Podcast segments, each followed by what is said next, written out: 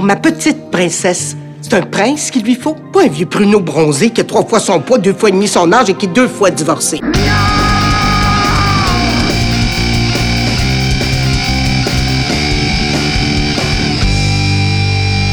Salut à toutes, salut à tous, bienvenue dans Vérifiction, le podcast qui décrypte et vérifie les œuvres de fiction. Moi c'est Asma Mad et je suis très heureuse de vous retrouver aujourd'hui avec autour de moi un nouveau venu dans l'équipe, c'est Jean-Guillaume Santi, bienvenue. Salut Asma. Et Geoffrey Ricom que vous connaissez déjà très bien, salut Geoffrey. Hello hello. Pour ce nouvel épisode aujourd'hui, nous allons parler Québec, nous allons parler sirop d'érable, nous allons parler poutine, nous allons parler, vous l'aurez deviné, du film Aline, réalisé par Valérie Lemercier en salle depuis le 11 novembre dernier. Un film librement inspiré de la vie de la grande et merveilleuse chanteuse québécoise Céline Dion. Et pour nous éclairer sur ce vrai faux biopic, on a le plaisir de recevoir autour de la table Laure Estin. Bonjour. Bonjour. Vous êtes membre des Redheads, les Têtes Rouges en VO, qui est en gros le plus grand fan club de Céline Dion, c'est bien ça? C'est ça, tout à fait. Eh bien, bienvenue et merci d'avoir accepté de répondre à nos questions. Merci à vous. Pour commencer, peut-être, euh, j'ai envie de vous demander si, euh, si le film vous a plu. Est-ce que, est que les plus grands fans de Céline Dion aiment le film de Valérie Mercier, selon vous? Alors, je vais vous donner un indice. Je l'ai vu trois fois.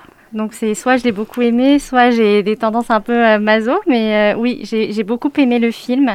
Euh, globalement, euh, les fans euh, ont aussi beaucoup apprécié le projet, qui est euh, vraiment plein de tendresse et qui est un bel hommage pour Céline. Vous Voilà. en avez discuté avec des membres de- du Bien fan sûr. club, j'imagine? Bien sûr, évidemment, on est même allé le voir en projection en petit groupe de fans parce que c'est plus sympa et, et vraiment dans l'ensemble, les gens aiment beaucoup le film. Il en est quoi des, des fans américains? Parce que donc c'est un film français. Céline a plein de fans américains. Il y en a qui essayent de le voir Alors, il est prévu pour une sortie aux États-Unis en 2022. Euh, j'ai pas la date exacte, mais début de l'année prochaine. Mais c'est vrai qu'il y a déjà des fans qui réclament de, de le voir parce qu'ils en entendent beaucoup parler par le biais des réseaux sociaux. Donc, euh, mais pour l'instant, c'est pas encore sorti. Après, Ça vient, ça vient de sortir au Québec, par contre. Après, la question se posait justement, oui, pour les fans québécois, sachant que Valérie Lemercier est une actrice française qui imite l'accent québécois, est-ce que du coup ça reste réaliste pour euh, un fan québécois qui connaît Céline Dion? Alors, d'après eux, l'accent euh, n'y est pas, mais Valérie Lemercier le dit elle-même, elle, elle l'a pas, elle le sait, mais pour elle, c'était pas la priorité du film. En tout cas, pour les Québécois, non, c'est pas. Sur l'accent, c'est pas réussi. Alors, on, va s'intéresser d'abord à la jeunesse euh, d'Aline Dieu, donc Céline Dion. Alors, une petite parenthèse, et désolé, spoiler alert pour ceux qui n'auraient pas vu le film, mais donc, on sait que c'est un film qui est inspiré de l'histoire de Céline Dion, mais les prénoms et les noms de famille dans le film sont modifiés. Donc, Céline Dion, c'est Aline Dieu. Euh, René, euh, René Angélil, c'est Guy-Claude Camard. Camard. Camard. Exactement. Mais effectivement, voilà, Guy Claude, c'est René, et Aline, donc, c'est Céline. Euh, et donc, euh, le, le film commence par la, par la jeunesse, par l'enfance de Céline Dion. Euh, moi, j'ai envie de vous demander euh, sur le choix du prénom, parce qu'il y a une séquence assez émouvante dedans, où on voit la mère de, de Céline, Sylvette dans le film, mais Thérèse dans la vraie vie, vraie vie, ouais. qui euh, regarde une vidéo de Christophe, du chanteur Christophe, qui chante donc le- la chanson Aline. Et c'est comme ça qu'elle a l'idée d'appeler son, son enfant Aline. Dans la vraie vie, avec Céline Dion, comment, euh, comment le, le prénom a été attribué? Eh ben, il a été aussi attribué sur la base d'une chanson, la chanson Céline du Gaufret. Donc c'était assez bien trouvé de la part de Valérie Lemercier d'avoir trouvé une autre chanson qui collait parfaitement et qui, et qui est de la bonne époque. C'est une chanson qui est sortie en quelle année? Aline, Ouais. je crois, on a vérifié, je crois 66. Et- donc ça et- colle Et, et la chanson du Gaufret, elle est sortie Euh, bah, à peu près à la même époque, je pense. Ah d'accord, donc elle a vraiment bien trouvé son coup Ouais. avec Aline et Céline. Ouais, ouais. c'est bien tombé, je pense. Et, et ça, Céline Dion, elle en parle dans, dans des interviews qu'elle a faites déjà euh, dans le passé. Elle, euh, C'est c'est une anecdote qu'elle qu'elle révèle souvent aux journalistes. Oui, oui, oui, elle a même fait une émission en France où Frey est venu lui chanter la chanson. Euh, donc euh, oui, oui, elle a déjà raconté ce, passage. D'accord.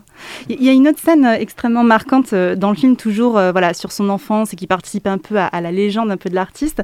Dans le film, elle garde une pièce Mm. qui a appartenu à son père, son père qui, euh, d'après le film, vient d'un milieu euh, assez pauvre, une pièce donc qui, euh, qui lui porte bonheur. Euh, Est-ce que c'est vrai?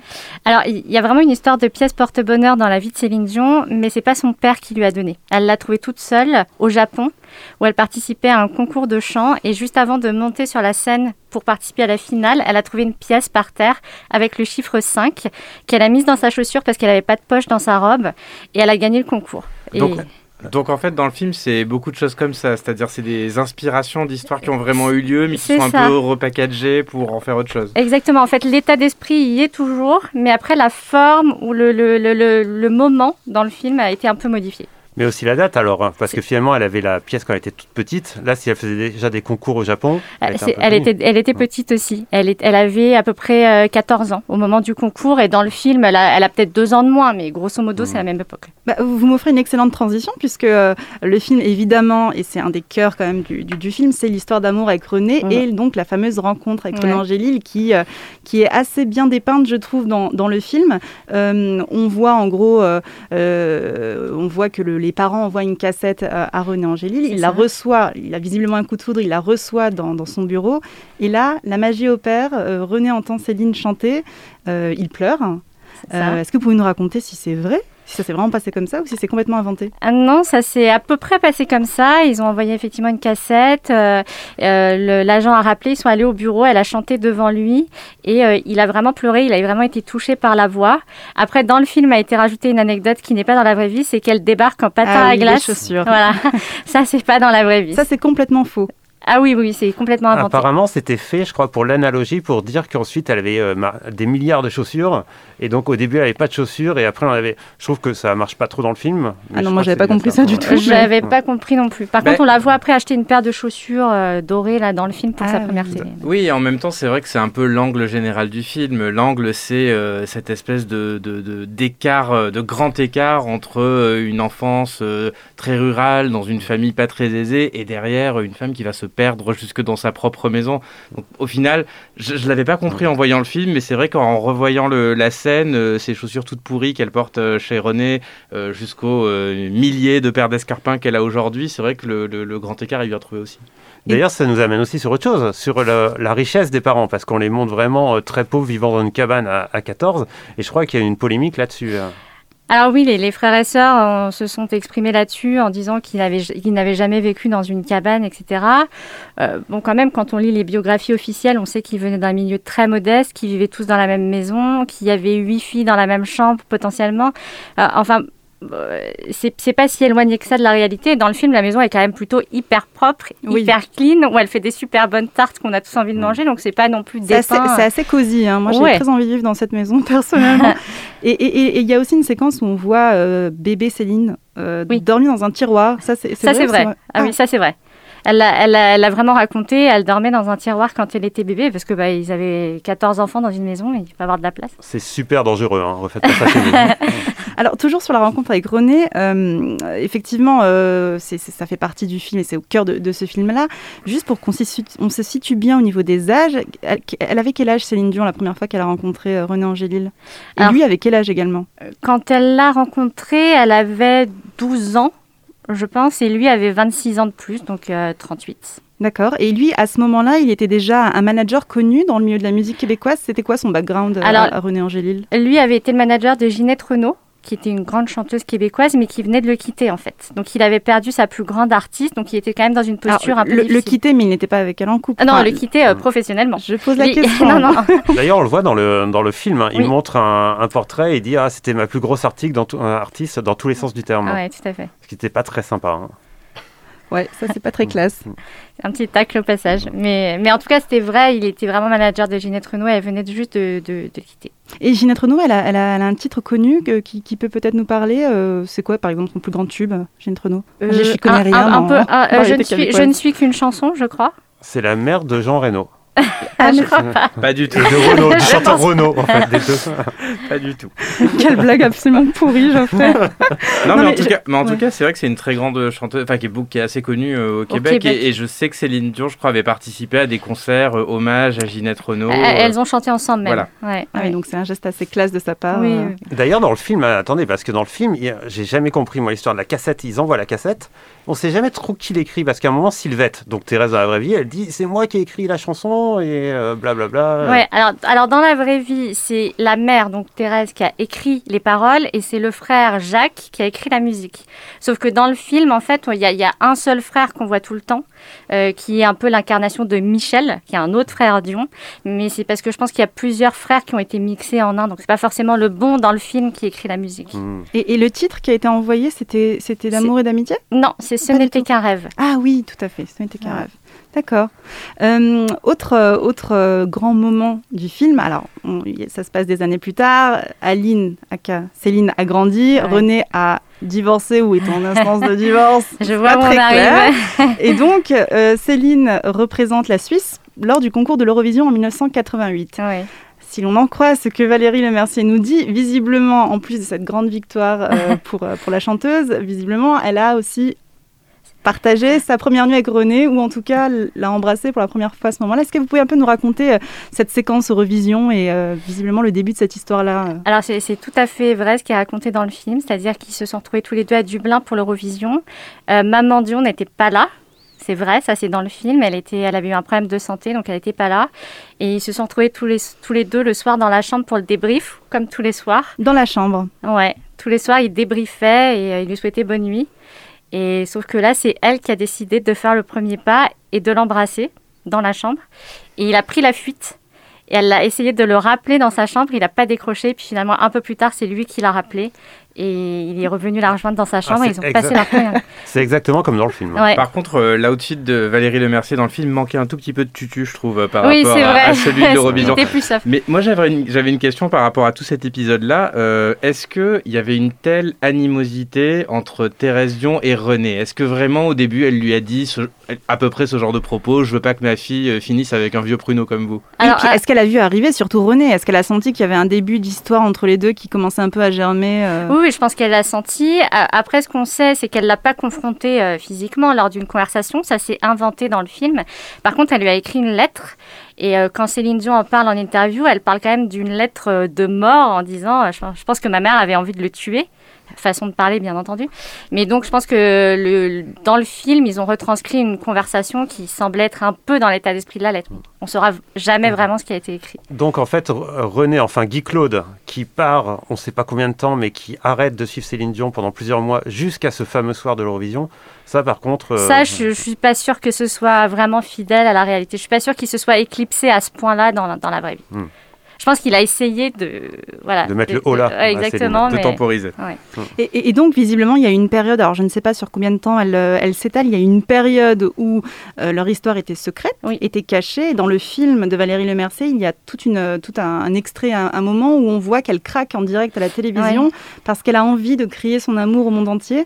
Est-ce que, pareil, cette, cette ouais. séquence-là est, est véridique? Alors oui, il y a bien eu une interview en 92 à peu près au Québec avec Lise Payette où euh, justement elle, euh, elle parle de- du fait qu'elle est amoureuse mais qu'elle ne peut pas révéler le nom de son amoureux et elle fond en larmes vraiment à la télévision et on sent que ça vient de loin et qu'elle en a gros sur la patate et donc c'est vraiment une retranscription de, de- de cette vraie interview. oui. Donc, si c'est en 92, ça fait 4 ans qu'ils se Ça, fréquentent ça fait déjà 4 ans. ouais. Ils ont réussi pendant 4 années à, rester secrets. Ils l'ont tué pendant ce 5 plan. ans, ouais, à peu près. Ah oui, c'est... Ouais, ouais. Ce qui est fou parce fort. que dans le film, je crois que c'est au moment de Pour que tu m'aimes encore, oui, puisque euh, euh, l'animateur récite les paroles. Et moi, avec euh, a posteriori, j'étais, euh, pour moi, l'histoire de Céline et René a toujours existé. Donc c'est fou de se dire que quand l'album de Goldman est sorti, Alors de- crois que ça c'est pas vrai hein. Ça, justement parce qu'elle elle a déplacé pour que tu m'aimes encore Valérie Le Mercier. En fait dans le Mmh. film pour que tu m'aimes encore apparaît bien avant la vraie date de sortie, enfin euh, bien avant 2-3 ans avant. Et donc, pour que tu m'aimes encore, n'a aucun, aucun lien avec son histoire avec René? Euh, bah si mais elle a été écrite la chanson alors qu'ils étaient déjà ensemble et déjà mariés. Je crois que Céline a révélé son amour avec René sur l'album The Color of My Love, juste pour montrer que un peu. Exactement, Guillaume, heureusement que tu es là. Et si on parle mariage de René, il faut parler aussi bac de René. René Oui, qui, ah la- oui. qui l'amène en Italie manger une glace. Ouais alors ça pure fiction. Pour le Ah, c'est dommage, c'était Ouais. tellement romantique. Non mais c'est sympa, c'est chouette mais euh, on sait pas en fait. C'est un- une des seules choses qu'on ne sait pas, c'est ce que je me suis dit en voyant le film. On sait pas comment Elle il ne a s'est jamais exprimée sur ça, alors qu'elle Mm. s'est à peu près exprimée sur tout. Mais oui, mais non. Mais Alors, ça, elle a, elle a- elle a gardé je secret. crois pas. En tout cas, moi, je je sais pas. Mais ça donne des bonnes idées. euh, Vous pourrez proposer, euh, vous pourrez faire votre demande en mariage dans une agenda ce prochain coup. Ah bah, T'as pas intérêt à confondre la noix de macadamia avec euh, avec la viande, parce que sinon t'as intérêt à l'hôpital directement. Et, excellente transition, en parlant d'hôpital, Jean-Guillaume, tu veux nous raconter, ou poser la question à, à Laure sur euh, cette fameuse anecdote de Céline Dion, euh, Oui, parce que effectivement, il y a cette séquence dans le film où elle est en interview euh, au Québec euh, et où elle raconte à une présentatrice québécoise comment René, qui a mangé trop d'entrecôtes et de burgers dans, dans le film, fait une, une crise cardiaque. Elle le transporte sur un chariot à valise. Et en fait, elle est dingue cette séquence dans le film. Et je me, et je me suis demandé, moi, j'avais pas du tout cette séquence en tête. Je me suis demandé, mais vraiment, Céline Dion est rentrée dans ce niveau de détail là pendant une interview? Et alors, c'est vrai ou faux?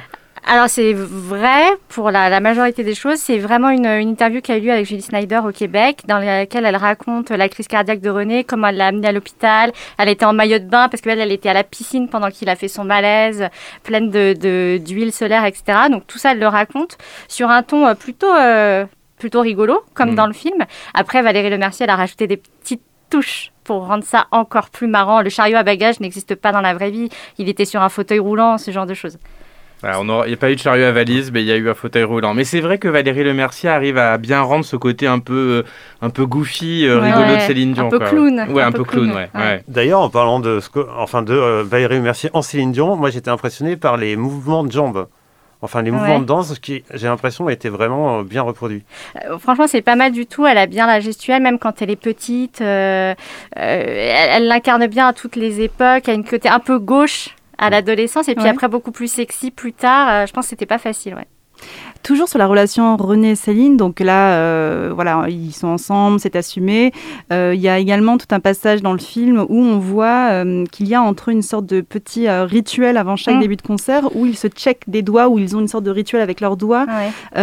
Est-ce que ça aussi, ça a été bien montré? Est-ce que c'est complètement inventé? Non, c'est pas complètement inventé. En fait, ils, ont un- ils avaient un signe avec leurs doigts qui était de faire un L et un V. On n'a jamais su la signification de ce L et de ce V. Mais Bah, c'était c'est un love. Love, peut-être Ouais. Peut-être. Elle for love. Louis Vuitton Peut-être tout Louis simplement. Vuitton, ouais, Oui, exactement. Vuitton. Las Vegas. Las Ça peut être plein de choses. Euh, Et, et ça, on sait à partir de quel moment ils ont commencé à faire ça Est-ce que ça a été fait euh, Est-ce qu'ils ont commencé à faire ça quand elle était déjà très jeune ou c'est arrivé plus tard Alors, euh c'est une bonne question. Je ne sais pas. Mais je, je pense que ça a duré très longtemps. Moi, je les ai toujours connus faire ça dans les années 90. Mais je ne sais pas exactement quand ils ont démarré. Alors, Geoffrey, toi, tu avais envie de nous parler aujourd'hui d'une séquence assez furtive dans le film et qui est pourtant très importante dans la carrière de Céline Dion.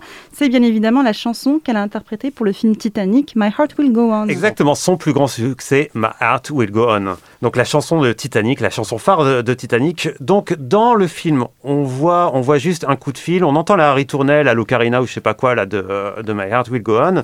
Et là, il y, a, euh, y a René qui dit ah Céline tu devrais le faire. Céline n'avait pas sûr de le faire et euh, ça, ça coupe là. Nous on sait très bien ce qui, ce qui se passe ensuite. Mais justement, il faut, remettre au clair cette histoire qui est pratiquement vraie. Et ben, on- donc on revient en, en 97. En 97, Titanic est en train de se tourner. Tout le monde dit ça va être un flop. Maintenant, a posteriori, on, sait, le succès colossal que ça a été, mais c'était un gros flop. La Fox qui produisait euh, Titanic s'est associée à Paramount parce que ils pensaient être totalement en banqueroute. Et au milieu de ça, donc euh, il y avait le réalisateur James Cameron qui savait plus trop quoi faire, et il y avait James Horner, donc le compositeur, dit alors il faudrait peut-être une chanson à la fin, marketingment parlant, ça serait bien d'avoir une chanson justement pour euh, rehausser le film. James Cameron, fan de métal, voulait pas du tout en entendre parler. Et donc, James Horner, le compositeur, compose cette petite ritournelle au piano qui est aussi utilisée de façon instrumentale, et il va la proposer à, à Céline Dion. Et donc euh, là, il, se retrouve euh, au César Palace, je crois à l'hôtel, en train de jouer au piano euh, devant René et Céline la chanson. Il chantait super mal. Céline, elle dit non, c'est pas possible, je, vais, vais pas chanter ça. En plus, elle avait fait d'autres chansons de films, par, exemple La Belle et la Bête, pour lesquelles elle avait eu un Oscar. Donc, donc elle avait pas envie du tout de faire des chansons de films. Plus, elle trouvait la chanson totalement naze. Donc elle dit non, non, je fais pas ça. Donc René, il coupe, il coupe Horner en train de chanter. Il dit écoute, reviens avec une démo et on va faire une démo avec la voix de Céline. Donc c'est plus simple. Donc là, il se retrouve en studio. Il y a, il y a la bande démo. Céline, elle chante une prise. Elle avait fait ses devoirs quand même un peu avant. Elle chante une prise. La prise est parfaite. Horner, il dit ok, c'est bon, c'est dans la boîte. Il va voir James Cameron. Il fait écouter la cassette. Et James Cameron dit ouais, c'est quand même pas mal. Allez hop, on le met dans le film. Succès interplanétaire. La prise de démo. Et donc, ce qui est un peu intéressant après, c'est que dans l'album de Céline Dion, si je me trompe pas, c'est Let's Talk About Love. Ouais, c'est ça. Il, euh, la musique, donc My Heart Will Go On, est repris avec des nouveaux arrangements beaucoup plus pro, hein, parce que ça sonnait un peu cheap hein, sur, le, sur le film si vous réécoutez. Et en fait, ils ont gardé la voix démo du tout premier enregistrement de Céline Dion. Donc, euh, ce qui est fou, c'est que tout a changé et c'est une seule prise qui, qui a fait My Heart Will Go On, le titre intemporel de Céline. Un commentaire, Laurestin? Est-ce qu'il a bien, euh, Il a bien qu'il résumé, il a travaillé bien raconté. Non, non, cette chanson a, a eu un destin incroyable. Dans, dans le film, il y a une séquence où on voit son coiffeur qui lui demande, alors c'est le, le soir de la cérémonie des Oscars où elle va chanter cette chanson en live, euh, son coiffeur lui demande de changer de robe parce Mhm. que elle porte une sorte de robe meringue absolument hideuse. hein. Oui. Euh, Est-ce que ça c'est inventé? Alors oui, c'est inventé dans le sens où ce personnage n'existe pas dans la vraie vie de Céline Dion, mais je crois avoir lu que Valérie Lemercier s'est inspirée d'un vrai maquilleur qui existe vraiment, qui s'appelle Fred Marin, mais qui pour le coup n'a aucun, aucune connexion avec euh, Céline Dion. Il n'a pas travaillé avec elle. D'accord. Et Jean-Guillaume, toi tu me parlais d'une coiffeuse aussi euh, éventuellement euh, qui aurait Oui, pu alors inspirer, euh, non, c'est un personnage qui m'avait marqué dans un documentaire que je trouve assez rigolo à regarder, euh, qui, qui faisait un petit peu en temps réel le show à Las Vegas Ah oui. où on la voit partir de chez elle, arriver à Las Vegas, tout est millimétré, elle rencontre des fans, ça dure 2 minutes 30, elle se maquille elle-même d'ailleurs, Ouais. Céline Dion à Vegas, c'est assez étonnant pour le souligner. Et effectivement, il y a une coiffeuse qu'on voit pendant tout, le, pendant tout ce show qui, qui l'arrange, qui lui, qui lui met ses cheveux, mais mais je me souviens que ce, ce documentaire m'avait beaucoup euh, euh, impressionné sur ce côté, à quel point tout est millimétré à la seconde, et à la seconde où elle a fini, elle part de scène et, c'est- et elle repart chez elle retrouver ses enfants. ouais. Ouais, c'est vrai que ce qui transparaît dans, dans- dans ce film-là, c'est que c'est quand même quelqu'un de extrêmement professionnel, qui, qui a l'air quand même de, voilà, de pouvoir tout contrôler. Euh, mais il paraît qu'il a, qu'elle a eu, euh, et c'est ce que le film nous, nous dit, qu'elle a eu euh, une extinction de voix et qu'elle a dû s'arrêter de parler. Alors dans le film, je crois que c'est trois mois. Dans le film, c'est trois mois. Dans la réalité, c'est pas tout à fait ça? Alors déjà, dans la réalité, c'est pas au même endroit. Elle a eu une extinction de voix beaucoup plus jeune que ça, à la fin des années 80, pendant Ah la oui. tournée Incognito, je crois. Et elle a dû s'arrêter de parler complètement pendant trois semaines, ce qu'elle a fait, donc ça l'a aidé à, surmonter ça. Et après, très régulièrement dans sa vie, elle avait des phases où elle ne parlait pas du tout avant les concerts. Moi, je l'ai rencontrée des fois, elle parlait pas. Donc elle ne, elle ne donnait pas un seul son et elle communiquait au téléphone en tapant sur le téléphone comme dans le film. Ah oui Elle voulait pas parler aux fans. Ah ouais, c'est ça. C'était peut-être ça. En tapant sur le téléphone, c'est-à-dire euh, c'est en morse que, que je comprends pas Bah, comment on bah, communique. ouais, j'imagine qu'elle avait fait son propre code morse avec ses proches. euh, un coup pour oui, deux coups pour non, euh, ce genre de D'ailleurs, on choses. le voit dans le film, elle le fait avec sa mère. Ouais, hein. ouais. Oui, mais ça m'impressionnait beaucoup dans le film. Je me dis. Céline Dion a appris, à, a appris le morse et parle en tapant sur son téléphone. Aline Dio. Ah oui, Aline. Euh, plaît Et alors, moi, j'avais lu que après, elle parlait un jour sur deux. Je crois que c'était Ah, un ah, documentaire. ouais, hein, en enfin. fait, c'était avant les spectacles. La, la veille d'une la veille du Stade de France, par exemple, elle n'a pas parlé pendant un jour ou deux jours, complètement. Ça, c'est sûr. Donc, avant des, des shows importants, elle parlait pas du tout. Mais je, je- c'était pas vraiment calé un jour sur deux. euh. D'accord. Et, et- et- et d'ailleurs, euh, il y, a- il y a aussi une autre séquence dans le film, et je suis pas sûre que ce soit vrai, et vous, vous allez me le dire, c'est qu'elle craque en plein concert parce que visiblement elle n'arrive plus à chanter. Est-ce que c'est lié à sa voix? Est-ce que c'est lié à autre chose? Moi, j'ai pas réussi trop à comprendre ou à me souvenir exactement de la séquence où elle revient sur scène en peignoir dans le film, Ouais. et tout le public se met à chanter pour que tu m'aimes encore. Qu'est-ce que Alors, c'est, qu'il en est? C'est pas une vraie séquence de sa vie, c'est un mélange de plusieurs séquences qui ont eu lieu. Donc, cette extinction de voix qui avait eu lieu dans les années 80, euh, d'autres épisodes euh, un peu tristes euh, à Vegas euh, suite au décès de René, où effectivement il y a eu des chansons comme All by Myself ou Ne me quitte pas, qui ont été un peu compliquées à chanter. Donc, c'est plus le symbole de, de tout ce genre d'épisodes. D'accord. Et c'est vrai que la séquence dans la réalité, je la trouve presque plus émouvante que dans le film. C'est-à-dire que quand Céline a perdu René, c'est sa première scène, je crois, euh, à, à Vegas après la mort de René. Qui est elle mort en, en- en 2016 c'est 2016. ça ouais. Et elle, et, et c'est- et elle, et elle, chante, et elle n'arrive plus à chanter la fin de All by Myself, donc toute seule, elle se retrouve vraiment toute seule et elle n'arrive plus à chanter l'orchestre finit à blanc la chanson pendant 45 secondes. Et je trouvais presque la réalité plus émouvante quelque part que ce qui en avait été fait par le film. Ah, c'est vrai.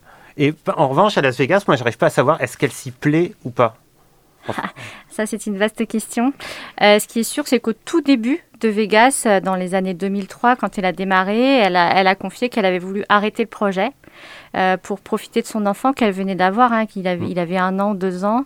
Euh, malheureusement, il y avait eu de tels investissements euh, dans le spectacle que c'était pas possible, c'était trop tard. Euh, Céline Dion, c'est aussi un employeur avec, avec des gens derrière, donc on peut pas soudainement abandonner un spectacle. Et elle a vraiment euh, erré dans les rues de Las Vegas, euh, toute seule, euh, sans escorte policière, Euh, au milieu des, de sosie d'Elvis Presley? À ma connaissance, non. Je, pense que c'est une, une invention de Valérie Lemercier pour le coup, cette fin un peu euh, mélancolique. En, Et- revan- en revanche, a quand même un truc euh, intéressant sur Las Vegas, c'est de dire qu'elle connaissait pas la ville parce qu'elle n'avait pas le droit de sortir. Ouais. Je pense que c'est un truc de beaucoup de, de stars. hein. Enfin, je sais pas si c'est vrai ou pas, mais Euh, De manière générale, Céline, c'est quelqu'un qui sort pas beaucoup, qui sortait pas beaucoup en tout cas par le passé. Elle sort un peu plus maintenant, et même quand elle venait à Paris, elle, elle sortait pas du tout de son hôtel. Donc, je serais pas étonnée qu'elle soit très peu sortie à Las Vegas aussi. Et il y a cette séquence étonnante où, à Las Vegas toujours, dès que le concert se termine, elle fonce, elle court et elle saute dans la voiture pour retrouver son, son fils ou ses filles. Je sais plus à quel moment c'était exactement. Euh, ouais.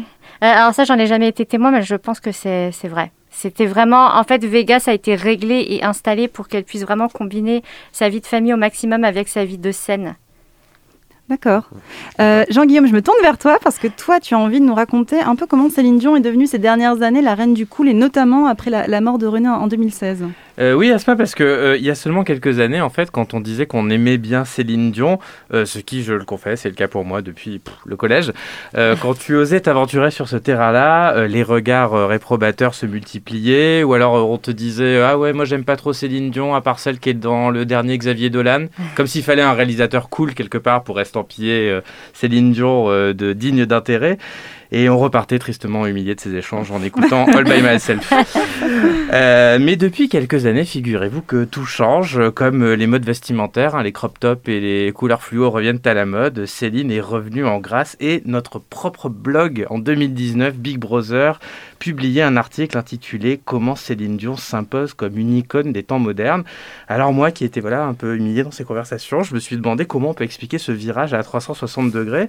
Et pour le savoir, j'ai regardé un petit sur euh, Arte que vous pouvez retrouver sur YouTube que je vous conseille qui s'appelle Diva des, Diva des 90s et qui revient un petit peu sur ce qu'on a appelé la trinité vocale, c'est-à-dire ce trio de grandes divas, Whitney Houston, Maria Carey, Céline Dion, qui avaient toutes des, voix hors normes, une technique extraordinaire, elles chantaient l'amour avec un grand A, et leur succès était dingue à l'époque. Et puis Céline Dion, je ne sais pas si vous vous en souvenez, mais fin des années 90, c'est euh, les JO d'Atlanta, 3,5 milliards de téléspectateurs.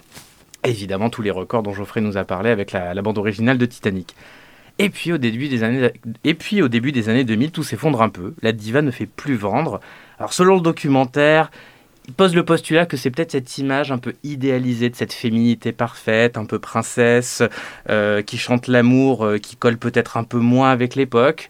Peut-être aussi qu'elles sont devenues tellement populaires que les faiseurs de cool se disent bah c'est forcément euh, pas cool justement. Alors comment expliquer cette renaissance? Et ce qui est intéressant, c'est qu'il raconte que ces divas se sont construites dans une forme de perfection, d'image idéalisée de la femme amoureuse, et qu'il aura fallu peut-être des tragédies pour leur donner de l'authenticité et pour les rendre euh, relatable, comme on dit en anglais, pour pouvoir s'y identifier. Le destin terrible de Whitney Houston a levé le voile sur la souffrance cachée de l'artiste et a donné lieu à un documentaire après sa mort. Et peut-être que pour Céline, le tournant se situe finalement à la mort de René. Euh, Céline partage, je cite le documentaire, une expérience un peu intime et universelle euh, avec son public sans filtre. Tout est diffusé à la télé, on dirait l'enterrement, euh, on dirait un enterrement royal.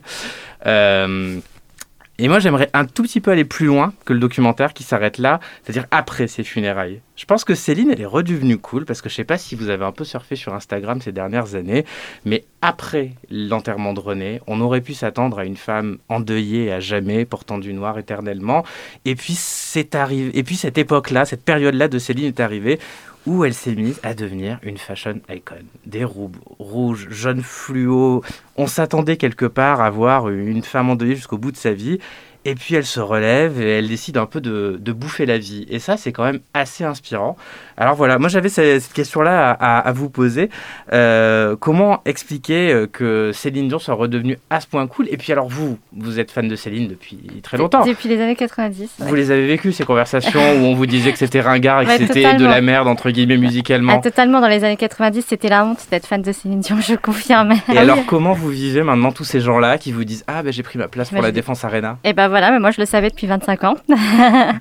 je savais depuis 25 ans qu'elle était cool. hein, voilà, mais je suis en- tout à fait d'accord avec ce que vous avez dit. C'est que quand elle était jeune, elle avait une image un peu de vieille. Et maintenant qu'elle est plus âgée, elle a une image ultra cool, ultra jeune. Et puis elle est aimée par toutes les générations. Et je pense qu'après la mort de René, il y a eu. Aussi un élan d'affection peut-être de la part des gens euh, vis-à-vis de, Céline. Et puis elle s'est entourée un peu d'une nouvelle équipe, nouveaux stylistes, nouvelle coiffeuse, nouvelle maquilleuse, très jeune, très cool, et qui l'ont aidé aussi à avoir un style vestimentaire sympa. Elle a fait tous les défilés de la Fashion Week là, ces dernières années. Donc ça a aussi construit cette nouvelle image de Céline. Et, très récemment, j'ai lu plein de choses complètement contradictoires sur euh, le fait qu'il y ait des performances qui aient, été, qui aient été annulées à cause du Covid, mais aussi parce qu'elle serait malade, qu'elle aurait contracté la maladie. Parmi tout ce flot de rumeurs, est-ce qu'on est qu'on sait si elle va bien aujourd'hui et puis si elle va pouvoir revenir sur scène en 2022 Alors, ce qu'on sait, c'est que là, euh, il y a eu quatre mois de show annulés quand même à Vegas, de novembre à février. Donc, il y a forcément un problème suffisamment sérieux Qu'est-ce qu'elle a exactement On ne sait pas. On parle de crampes dans les jambes, de spasmes musculaires, ce genre de choses. Mais bon, elle a une tournée qui est censée reprendre là au premier trimestre, donc euh, j'espère qu'elle va pouvoir la reprendre. Et elle a vu le film ou pas elle? Alors euh, a priori non, elle l'a pas vu. Certains membres de la famille l'ont vu, certains frères et sœurs l'ont vu. René Charles a demandé à le voir. Ah oui. Euh, ouais. Et, est-ce que ça a causé une, grosse polémique euh, Notamment, j'ai cru comprendre qu'il y avait des membres de sa famille qui avaient pris la parole publiquement pour euh, critiquer Valérie Lemercier. Oui, alors en fait, il y a, des membres de la famille qui ont apprécié le film, mais qui ne se sont pas exprimés publiquement. Et puis, il y a deux frères et sœurs, notamment, qui euh, se sont exprimés en prime time et qui n'ont pas du tout été tendres avec le film, quand même été sévères. Et au-delà des critiques qu'on entendait sur la, pauvreté supposée de la famille, il y a eu d'autres critiques qui ont été formulées? Oui, ils se sont attachés à des détails, le fait que, que la pièce n'ait pas été donnée par son père, le fait que le jour de son mariage dans le film, on la voit sortir par la fenêtre, ça n'est jamais arrivé. Voilà, des petits détails qui les ont heurtés, mais qui dans le film restent très tendres et très, euh, très respectueux.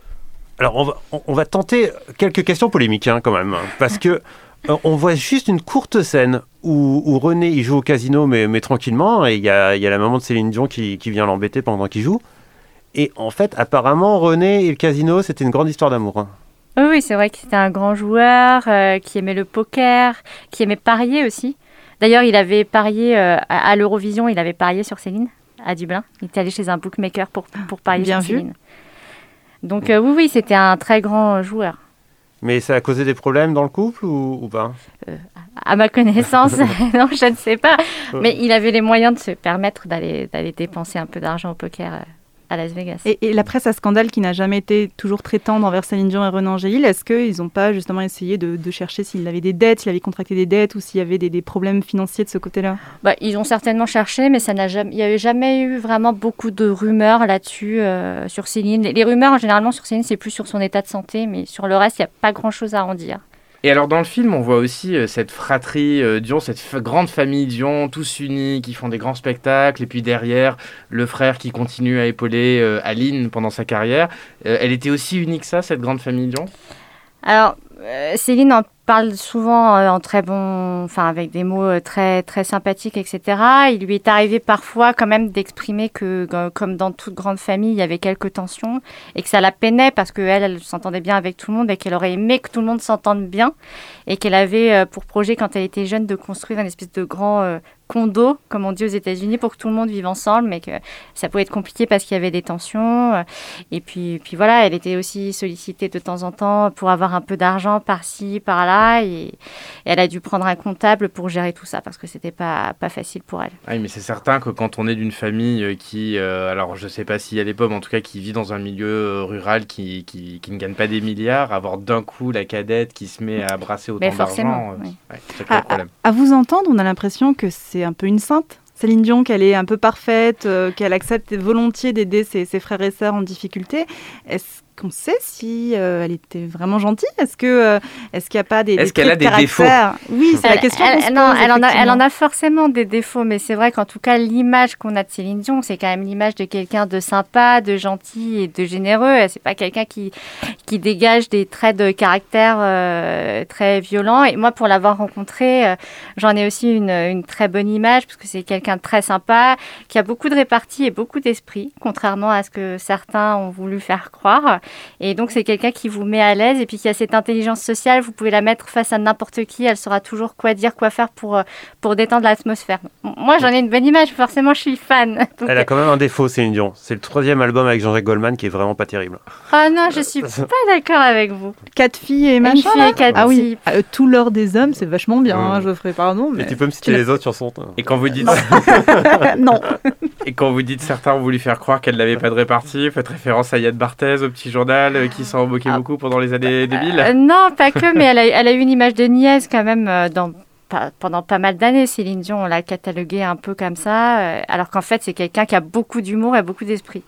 Est-ce qu'elle a fait des études? On a l'impression que non à travers le film, mais est-ce que c'est quelque chose qui l'a euh, handicapée ou en tout cas est-ce que c'est quelque chose qui a toujours été une source de malaise pour elle ou de souffrance de ne pas avoir fait des, études? En tout cas, ça l'a pas empêché de réussir, mais c'est vrai que c'est quelqu'un qui n'aimait pas l'école, qui n'est pas allé longtemps à l'école puisqu'elle a, elle a commencé à chanter à 12 ans.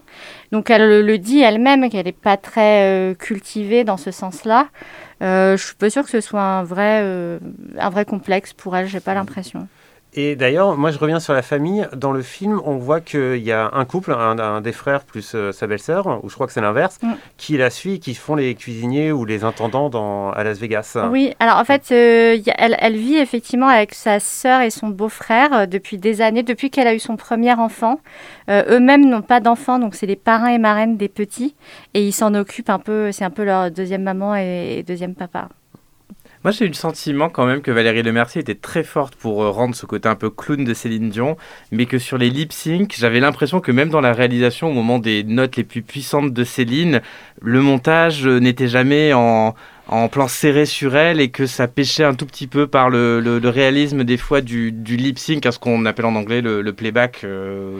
Bah, en fait, elle, a fait un truc hyper difficile, c'est qu'ils ont fait le film à l'envers, c'est-à-dire qu'ils ont d'abord tourné ah et ensuite, c'est la chanteuse qui s'est calée sur Valérie Lemercier pour chanter et pas le contraire. C'est pas Valérie ah, Oui, d'accord, donc c'est pas du lip sync, c'est compliqué à faire. Exactement, donc mm. c'est ils se sont compliqués la tâche. Ouais. D'ailleurs, la chanteuse, hein, il faut apprécier, moi je, trouve quand même qu'elle a fait un travail incroyable parce que reprendre la voix de Céline Dion et chanter avec euh, euh, bah, une telle aisance et avec euh, une très belle voix, bah, c'est pas donné à tout le monde. Hein. Elle sonnait un peu comme Céline Dion parfois. Ah oui, c'était assez troublant. Victoria Sio, elle est très très forte. Elle, a une voix incroyable et oui, effectivement, elle a des intonations proches de Céline. Et même si je vous dis un secret, il y a même des versions de certaines chansons que limite là, je préfère par Victoria Sio. Je vais, recevoir des lettres Ouh là Vous allez avoir des problèmes. Vous nous donner des noms et, les titres, en l'occurrence, auxquels vous pensez Quelle chanson vous a un petit peu troublé? Bah, par exemple, I'm Alive, je la trouve très bien chantée par Victoria Suo, euh, mais, globalement, elle les chante toutes euh, très très bien. Bah, moi, je connaissais Victoria Suo parce que je suis une grande fan des comédies musicales et elle a été notamment un des premiers rôles de la comédie musicale Le Roi Soleil, que je suis allée voir euh, des dizaines de fois pour ne pas vous cacher.